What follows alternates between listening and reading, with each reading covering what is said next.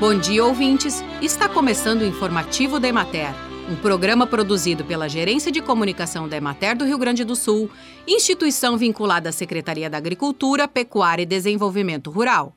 A apresentação é de Karine Macieri e na técnica José Cabral. Os bovinicultores de corte vêm enfrentando dificuldades para alimentar os animais devido à baixa oferta de pasto causada pela estiagem. Os animais estão perdendo peso ou o ganho está estagnado. A silagem e as rações têm sido utilizadas como alternativa para manter o estado corporal do gado, aumentando significativamente o custo da produção. A estiagem vem causando também falta de água para a dessedenação do rebanho e a água é adquirida de fontes externas à propriedade ou há a transferência dos animais para outros locais. Outra dificuldade que impacta o bem-estar dos animais é a falta de sombras, pois o estresse calórico provoca a redução do consumo de alimento. Em diversos locais é relatada a morte de animais e aumentar os relatos de infestações por carrapatos bovinos. Os rebanhos seguem em período reprodutivos e muitos pecuaristas não conseguem vender o excedente dos animais para folgar os campos.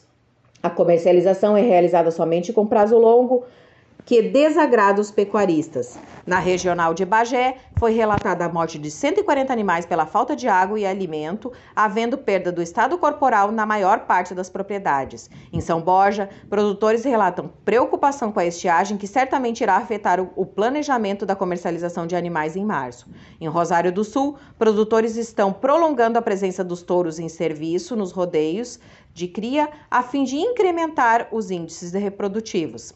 Na regional de Santa Rosa, em Bossoroca e Santo Antônio das Missões, também há relatos de morte de bovinos por falta de alimento e água. A perspectiva é que as mortes continuem a acontecer devido às condições extremas estabelecidas pela estiagem. São relatados os primeiros casos de incêndios, um dos quais destruiu mais de 200 hectares de campos nativos que abrigam animais na região de Barreiro, em Bossoroca.